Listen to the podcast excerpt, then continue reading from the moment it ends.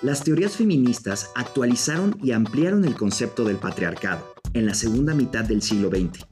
La mayoría de las formas de feminismo consideran al patriarcado como un sistema social injusto que subordina, discrimina y oprime a las mujeres. Ha sido desde la antigüedad una forma de organización política que distribuye el poder de manera desigual entre hombres y mujeres. Una organización social en la que la autoridad es ejercida por un varón cabeza de familia. Soy Miguel Revelo y les doy la bienvenida a su serie Entendiendo las nuevas masculinidades. Hoy hablaremos sobre el impacto y repercusiones históricas del patriarcado.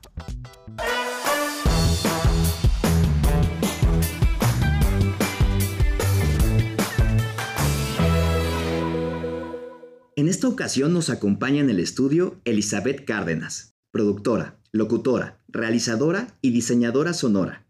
Actualmente es productora y locutora en altavoz radio del Sistema Público de Radiodifusión del Estado mexicano. Colabora en Radio Educación como realizadora de los programas Entre Hombres México, Cómplices del 21 y Los del 21, series que abordan temas sobre masculinidades, género y construcción de paz en México y América Latina. Integrante del colectivo Cómplices por la Igualdad, Men Engage México. Bienvenida. Hola Miguel, mucho gusto. Gracias por la invitación. Y a la distancia, Rafael González, licenciado en estudios latinoamericanos, psicólogo social y doctor en filosofía. Ha trabajado en distintas organizaciones de la sociedad civil como Greenpeace México, de la que fue el primer director. Actualmente imparte los módulos de cooperación y manejo de conflictos y pensar las masculinidades de los diplomados de Cuidarte AC que tiene en alianza con el Tecnológico de Monterrey. Y coordina el Diplomado Internacional en Masculinidades en la misma institución, e integrante del colectivo Cómplices por la Igualdad, Men Engage México. Bienvenido. Gracias, muy buenos días a, a ustedes y a toda la audiencia. Muchas gracias. Hacíamos referencia a que el patriarcado puede ser superado en las sociedades modernas, pero antes debemos conocerlo para poder atacarlo. Me gustaría que empezáramos por analizar qué es el patriarcado y cómo se manifiesta en nuestros días. Tenemos perspectivas distintas porque nos dedicamos a distintas cosas, como bien señalas, me dedico a, la producción radiofónica, esa ha sido parte de mi trabajo durante mucho tiempo. Y sí creo que desde los medios de comunicación podemos entender el patriarcado como estas dinámicas que se han construido por muchísimo tiempo y que tienen que ver con dominación, con poder, que no solamente, y como bien lo dice Laura Castellanos en su libro La Marcha del Terremoto Feminista, no solamente tiene que ver con los hombres, es una construcción social, cultural, política que ha trascendido un montón de espacios y que bueno, sí tiene que ver con estas dinámicas violentas de poder, de subordinación sobre los seres humanos. A mí me gusta mucho citar una definición del equipo Naya de España, porque para mí es muy claro. Dicen que, que el patriarcado es el sistema de dominio institucionalizado que mantiene la subordinación e invisibilización de las mujeres y todo aquello que considerado como femenino con respecto a los varones y lo masculino, creando así una situación de desigualdad estructural sobre esta base de esta supuesta eh, diferencia entre lo masculino y lo femenino. Entonces, yo creo que hay que reflexionar que el problema con el patriarcado es que es el orden social de nuestra civilización global. Es decir, hay una, un dispositivo en los imaginarios, en las instituciones, en el lenguaje, en las prácticas, a lo largo de la historia, que está basado en una, lo que yo llamo el paradigma androcéntrico, esta idea de la supremacía de lo masculino en todos los órdenes y por ende la supeditación de lo femenino a lo masculino. O el gran problema es que hace aparecer como natural, naturaliza, justifica, legitima que todo gire alrededor de lo masculino. Entonces eso se ha traducido a la forma en que hablamos, a la forma en que pensamos, a las instituciones, a las leyes, a las narrativas, y entonces genera de base una dinámica en donde las relaciones de poder, de dominación de los hombres sobre las mujeres aparece como natural y ahí, por supuesto, las mujeres, o sea, crea un espacio para que las mujeres puedan ser objeto de violencia, discriminación, exclusión. Entonces, el problema con el patriarcado es que es una manera, una manera de ver el mundo que hace aparecer como natural que lo masculino es más importante que lo femenino. Y de ahí se desprenden entonces estas diferencias Y el gran problema es que ya se han, digamos, arraigado en nuestra forma de hablar, por ejemplo, cuando se dice nosotros, todos, el hombre, incluye también a las mujeres. Y entonces aparece como natural la invisibilización de las mujeres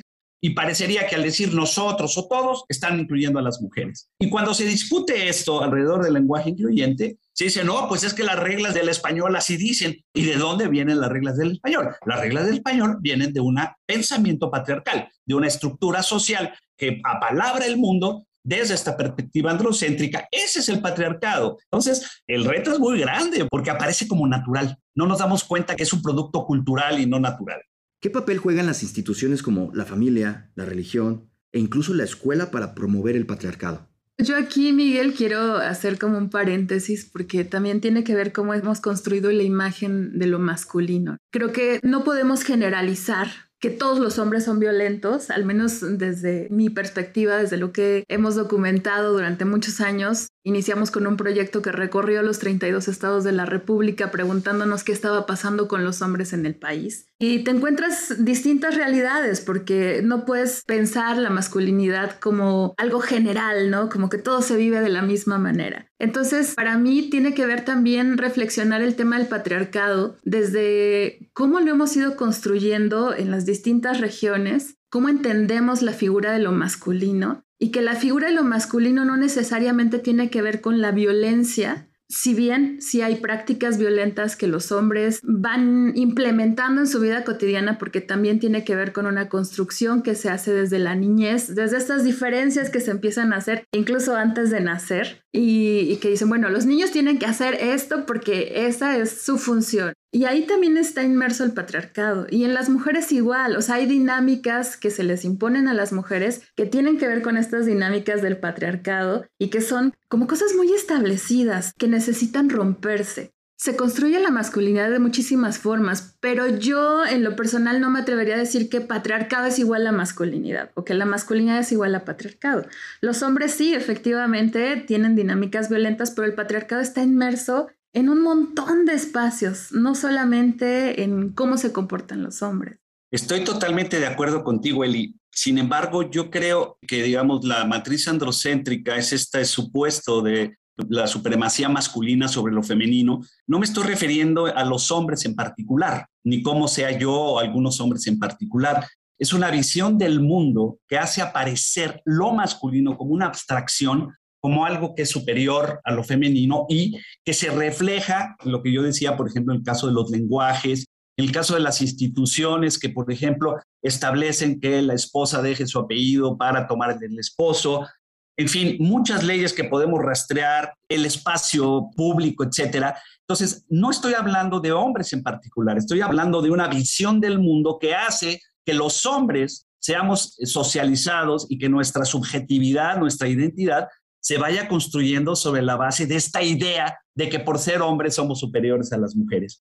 Obviamente no todos los hombres viven esto, pero sí todos los hombres gozamos de los privilegios y gozamos de una condición que no nos pone en la situación de ser eh, susceptibles de violencia, de exclusión, de discriminación, como sí lo viven las mujeres. Lo que yo creo en ese sentido con lo que dice Eli es que no es un asunto de responsabilizar individualmente a cada una de las personas, es entender que es un problema cultural y social y ahí cada uno de nosotros los hombres nos tenemos que hacer cargo de qué manera vivimos ese patriarcado en nuestra propia vida, cómo disfrutamos de los privilegios que nos da, cómo nos creemos por encima de las mujeres y en ese sentido, el gran problema alrededor de las preguntas de cómo juegan las instituciones en esto a mí me gusta citar a un alumno y amigo que dice que el patriarcado se mueve en nosotros, con nosotros y a través de nosotros. Tenemos que darnos cuenta que el patriarcado nos atraviesa a los hombres y a las mujeres, nos atraviesa a todos, nos afecta a todos, porque está expresado en la cotidianidad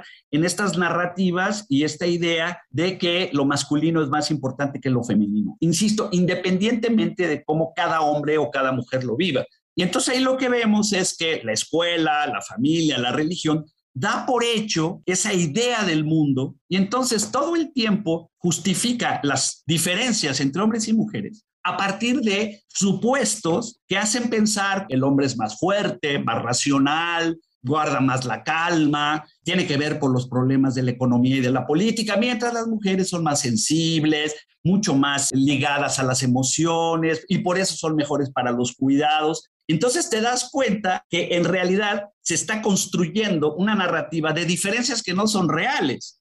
el problema es que las instituciones reproducen esta idea de diferencias que acaban justificando una situación de supeditación e invisibilización de las mujeres frente al mundo de los hombres. Entonces ahí el problema es eso, que se reproducen las narrativas, las prácticas, las leyes, los reglamentos reproduciendo esta idea, ¿no, Eli? Entonces, ahí es donde los hombres tenemos un, hombres y mujeres, pero particularmente el llamado a los hombres, a que reconozcamos que esta situación no solamente nos hace sentirnos superiores a las mujeres, sino que además nos hace ser dependientes del cuidado de las mujeres. Y entonces estamos reproduciendo todo el tiempo una situación que, lejos de poner fin a este patriarcado, se está recreando todo el tiempo. Ese es el gran desafío. Muy interesante. Ahora escuchemos la siguiente información. ¿Qué sabemos de la violencia laboral en México? A continuación incluimos datos relevantes del INEGI, la Encuesta Nacional de Ocupación y Empleo y la Encuesta Nacional de Victimización y Percepción sobre Seguridad Pública 2019. De acuerdo con la Encuesta Nacional de Ocupación y Empleo, durante el primer trimestre de 2019, alrededor de 23.542 personas abandonaron su lugar de trabajo debido a situaciones de acoso, con una tasa de 43.5 personas por cada 100.000. Es un problema que al menos en la última década no se ha logrado resolver. De hecho, en 2019 hubo un aumento de esta tasa de más del 60% con respecto al año anterior.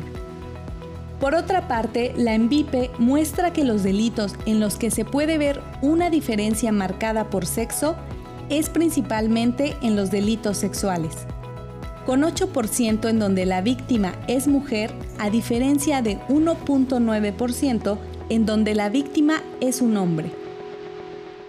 ¿Qué podemos decir de esos datos y cómo relacionarlos con el tema de hoy? Por un lado hablan sobre el tema de la violencia sexual, que yo también ahí haría un apartado sobre la violencia sexual contra niños y niñas porque hay cifras que indican que la violencia sexual contra niños y niñas está equiparado. Niños que sufren violación o niñas que sufren violación, no hay tanta diferencia, ¿no? Entonces creo que sí es algo en lo que tendríamos que estar poniendo mucha atención. Y esto que mencionaba Rafa hace un rato, ¿no? La violencia está presente todo el tiempo, está ejercer el poder sobre las mujeres sí está presente y creo que tiene que ver, por ejemplo, en este caso en el ámbito laboral, pero también tiene que ver con esta situación de desventaja que de pronto se ha ido marcando socialmente hacia las mujeres. Este acceso al trabajo y a tener como estos espacios en donde tú puedas tener poder sobre otra persona. Y cuando me refiero a poder, no me refiero a estar sobre la otra persona, sino a poder como llevar un equipo adelante ahí creo que todavía hay como ciertas, ciertos temas que hay que platicar, ¿no, Rafa? ¿Cómo ves? Claro. Sí, y fíjate ahí con respecto a esta pregunta, y perdón, pero me sale la parte de filósofo que traigo en mí, y no puedo dejar de pensar que detrás de toda esta realidad del acoso sexual en los espacios de trabajo, está de por medio pesando muchísimo y otra vez dentro de esta misma lógica androcéntrica, esta idea de la sexualidad masculina como una sexualidad ligada casi casi a esta idea, a este mito del macho alfa, espalda plateada, un ser animal con una sexualidad que tiene que estar todo el tiempo ejerciéndose por un impulso, el hombre que tiene que ser polígamo, etcétera. Hay una idea en la sexualidad masculina y muchos hombres se la compran. Muchos hombres creen que tienen que cumplir ese rol. Pero por otro lado, tenemos el gran problema de la idea de que las mujeres son, digamos, están ahí para complacer a los hombres. Están ahí, se piensa que el cuerpo de la mujer es una fortaleza que el hombre debe conquistar y por eso esta idea de, mira, tú insístele, tú insístele porque tarde o temprano va a caer. Entonces, el discurso que si tú escuchas entre los chavos, los adultos, los señores, todo el mundo platica como diciendo, nosotros los hombres estamos listos para caer sobre nuestra presa y las mujeres están deseosas de que nosotros caigamos. Y entonces hay una justificación del acoso sexual. Parecería que tenemos el derecho, que los cuerpos de las mujeres están ahí para nosotros. Para hacer cumplir ese mandato natural biológico de los hombres que es nuestra hipersexualización. Tenemos un gran problema en el acoso porque se piensa, el jefe piensa que puede lograr los favores sexuales de su subalterna o el compañero o los maestros y esto, además, si lo extiendes más al machismo, a las prácticas machistas que justifican este tipo de cosas, pues tenemos estas cifras tan alarmantes. Y luego, por supuesto, en la parte de la violencia que se ejerce desde esta misma lógica, donde estas relaciones de poder pasan por un ejercicio físico de la superioridad, tenemos estos escenarios. Por eso el desafío es tan grande. Tenemos que trabajar muchísimo pero desde mi punto de vista algo que no se ha hecho suficientemente y es un poco lo que yo quisiera insistir, tenemos que desmontar esas narrativas, esos discursos, esas justificaciones y decirles a los hombres, a los jóvenes, mira, primero, tú no tienes que demostrar nada. No es cierto que tu habilidad esté en cuestión y que todo el mundo esté atento a ver si no eres suficiente hombre y lo tienes que demostrar. Pero tampoco es cierto que las mujeres están ahí para complacerte. Salte de esa dinámica asume tu sexualidad libre, placenteramente, sin dejar de esperar que eso se va a ejercer mediante el ejercicio del poder. Hay una relación muy fuerte entre la idea del ejercicio de la sexualidad y el ejercicio del poder. De ahí este tipo de cifras tan alarmantes que no deben seguir. Tenemos que detenerlas. Es fundamental. Hay especialistas que consideran que la relación productiva entre esposo y esposa en la familia nuclear moderna es similar a la relación entre un supervisor y un subordinado en el lugar de trabajo. ¿Cómo se puede concientizar a los diferentes miembros de la familia y en la sociedad en general para que dejen de adoptar estas prácticas patriarcales? Es que es eh, algo histórico, ¿no? O sea, hace mucho tiempo, hace generaciones atrás, pues se construía a la familia desde las mujeres se tienen que quedar en la casa al cuidado de los hijos, porque era una dinámica. Y entonces el hombre tenía que salir a trabajar. Pero socialmente cambiamos todo el tiempo. No podemos mantener estas mismas dinámicas que teníamos tres generaciones atrás. ¿Cómo romper con eso? Pues tiene que ver con este cuestionamiento constante del que hablaban, este cuestionar las dinámicas y que aparte yo creo que ni siquiera es eh, ya viable, ¿saben? Económicamente es inviable porque hombres y mujeres tienen que salir a trabajar, hombres y mujeres se tienen que involucrar en el trabajo, en el trabajo del hogar porque al final es un trabajo también. Ahora, ahí el problema también es, hay que verlo desde su perspectiva estructural, porque este proceso que describe Eli va de la mano del surgimiento del capitalismo y del fortalecimiento del capitalismo, en donde la dinámica del hogar se establece con base en el sostenimiento de la fuerza de trabajo del obrero, que sale a trabajar para llevar el dinero a su casa, pero el obrero tiene que estar bien comido, bien descansado, incluso satisfecho sexualmente. Y entonces establece una división social del trabajo por el cual la mujer mantiene, ¿no? Reproduce la capacidad de trabajo de su esposo que va a salir y entonces se da una dinámica de explotación del patrón hacia el obrero y del obrero hacia su esposa. Si lo vemos desde esa perspectiva estructural, vemos que la economía actual se ha fundamentado sobre el trabajo de las mujeres no pagado, no reconocido. Es decir, el trabajo en los cuidados que han realizado las mujeres ha subsidiado la acumulación de capital. Entonces tenemos que verlo también desde esa perspectiva económica, estructural, para entender que hay ahí una dinámica de reproducción económica muy fuerte. Eso cambia después de la Segunda Guerra Mundial y entonces las mujeres tienen que salir a trabajar porque ya el ingreso de su esposo no es suficiente para sostener a la familia y entonces la mujer se ve expuesta a una doble jornada, una doble y triple explotación porque no solamente tiene que salir a, completar el salario que su esposo no complementa, sino que además en su casa tiene que seguir asegurándose que su esposo esté bien comido, bien descansado, con su ropa limpia y además satisfecho sexualmente. Pero además ella se tiene que hacer cargo de los niños, de, de la mamá anciana, del hijo discapacitado. Entonces, esta es una de las condiciones estructurales más injustas del patriarcado porque deja sobre las espaldas de las mujeres la responsabilidad del cuidado y es un trabajo que no se reconoce, que no es un, un trabajo pagado. Y eso hay que verlo en esta perspectiva de la economía global. Los hombres tenemos que entender que la responsabilidad del cuidado es también nuestra. No es que vayamos a ayudar a la casa, somos, debemos ser corresponsables del cuidado de nuestra unidad doméstica, de las personas con discapacidad, de nuestros ancianos, es otra de las dinámicas del patriarcado que no se ve, que no se cuestiona, pero que también tiene que cambiar, porque, insisto, la carga más fuerte la están teniendo las mujeres con esta doble jornada Y ahí, pues obviamente el hombre, así como su capataz le truena los dedos porque la máquina no está funcionando, él llega a su casa a tronarle los dedos a su esposa porque la comida no está lista. Eso debe cambiar y los hombres nos debemos dar cuenta. Sin darnos cuenta estamos reproduciendo esta estructura, esta reproducción social y de la economía. Aquí tenemos que ver, por supuesto, qué hacemos cada uno desde nuestra responsabilidad y nuestra libertad, pero tenemos que ver también esta dimensión estructural. Un hombre que llega agotado a su casa, que no descansa y que obviamente su estado anímico, su salud mental está alterada que es uno, otro de las grandes consecuencias del patriarcado, la salud mental en los hombres, porque además como los hombres no hablamos de lo que nos pasa, no eh, podemos expresar que estamos cansados, porque tenemos que ser todo el tiempo muy fuertes, que nos sentimos débiles, que estamos tristes, nos tragamos y nos tragamos y nos tragamos sin poder tener una vida emocional plena. Entonces, a eso súmale el cansancio, nos convertimos en un hoy express. Un hoy express que en cualquier momento, sobre todo hacia los más débiles, que son los miembros de nuestra familia, descargamos esa rabia y ese enojo. Un gran desafío que tenemos es que la mayoría de las personas pensamos que este problema es de otras personas. Entonces, yo, yo lo que me encuentro es muchos hombres, por supuesto, con los que yo convivo desde jóvenes, y mujeres también, que todo el mundo dice, sí, ese problema existe, pero yo no, yo no soy machista, yo soy buena onda, yo soy cariñoso, yo soy responsable, yo sí hago las labores del hogar, no, yo no digo cosas hirientes.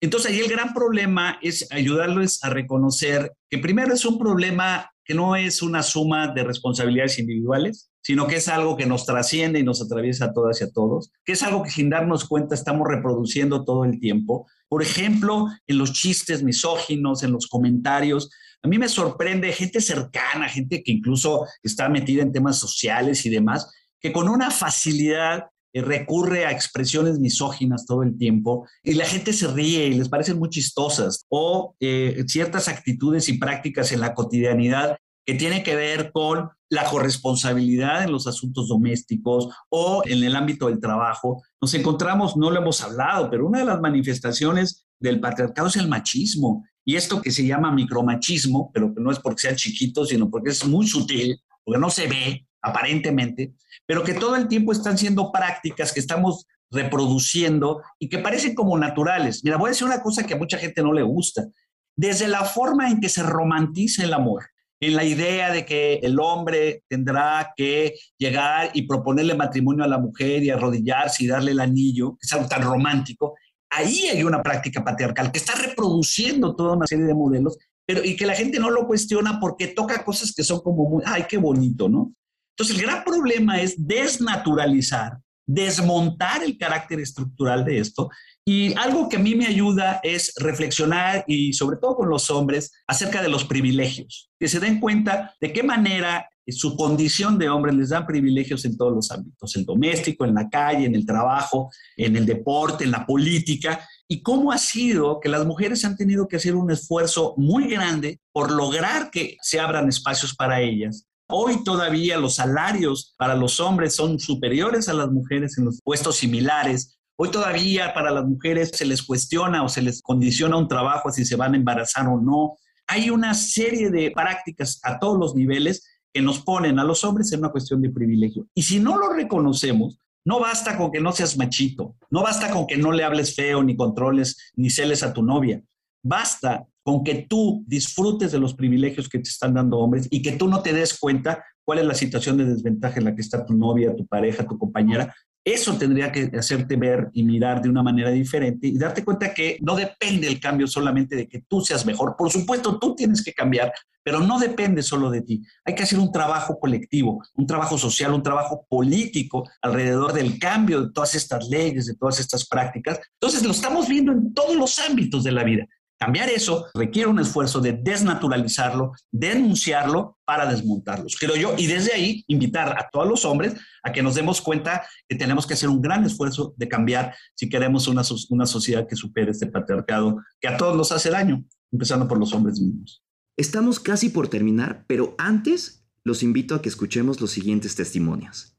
No es que el patriarcado tenga que caer, no, tiene que cambiar de fondo. Por eso tenemos que hacer un trabajo en estos dos aspectos, en la parte humana y en la parte de ser. De una manera natural, cada quien se va a dar cuenta de que es muy triste el rol que, nosotros estábamos destinados a desarrollar. Me parece que es importante para una mejoría en general en la sociedad, ya que ha traído muchos problemas desde la equidad, desde el abuso, desde la, el bienestar en general social. Me parece que sí es muy mal entendido lo que debe de hacer la educación con hombre y con mujer. A partir de lo que escuchamos, cerremos con una conclusión del tema. Fíjate que insistir, ¿no? Porque en esta idea de la necesidad de que pongamos en cuestión esas cosas que se afirman, hay muchas cosas que se reproducen todo el tiempo. Y lo que creo que es importante es darnos cuenta que detrás de eso hay una justificación, este esquema patriarcal que hemos estado mencionando, y que no es cierto que sean de orden natural, son de orden cultural. Eso lo hemos ido construyendo a lo largo de la historia porque, por ejemplo, esta idea de la división del trabajo entre lo doméstico y trabajo en hombres y mujeres es totalmente artificial. En las sociedades agrícolas eso no se da. Las mujeres tuvieron un papel destacado también en la cacería, en la domesticación de las eh, semillas y en la creación de la agricultura. Es decir, siempre ha sido algo que se ha dado las unidades domésticas, las unidades familiares, incluso trasciendes al, papá, mamá y a los hijos. Los seres humanos somos gregarios y todos tenemos un proceso de corresponsabilidad en la satisfacción de las necesidades comunes. Entonces, la invitación es a que nos demos cuenta que el gran desafío es que reconozcamos el papel que tenemos todas y todos en el cuidado mutuo, en el cuidado común, para hacer de esta casa común una casa habitable para todas y todos.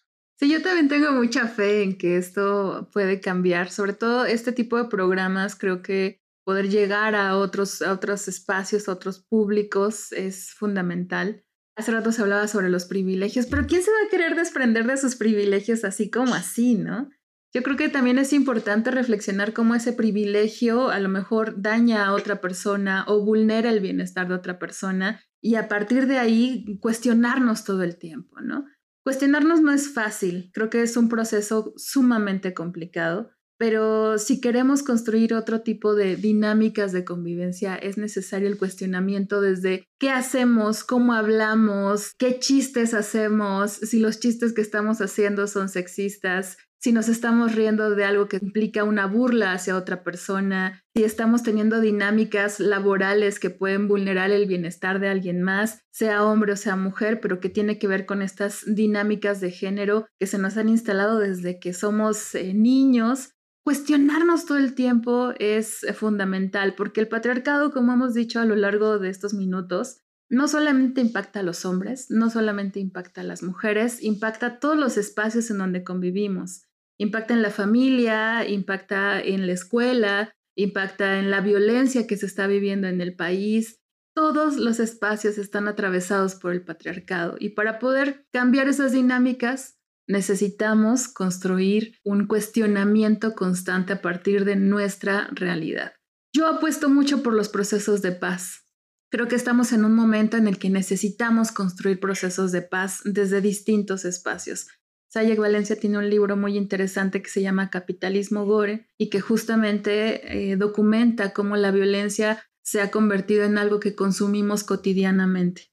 Entonces, cuestionarnos desde estas violencias que nos impactan de forma cotidiana, creo que por ahí podríamos empezar para construir procesos de paz tan necesarios en el contexto contemporáneo que estamos atravesando. Elizabeth, agradecemos tu compañía. No, gracias a ustedes. Muchísimas gracias. Un placer. Y a ti, Rafael, tu compañía a la distancia. Muchas gracias a ustedes. Y a todos ustedes, gracias por habernos acompañado. Los esperamos en el próximo programa de Entendiendo las nuevas masculinidades. Hasta pronto.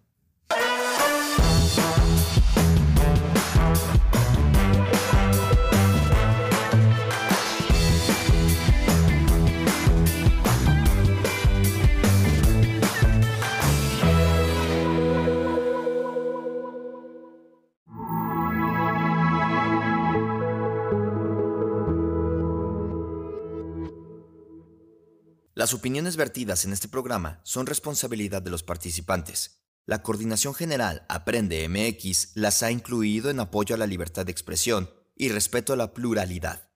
La presente obra fue realizada y transmitida sin fines de lucro, con propósitos exclusivamente educativos, culturales y de investigación científica, en cumplimiento con la Ley Federal de Derecho de Autor y los tratados internacionales de los que los Estados Unidos mexicanos sea parte.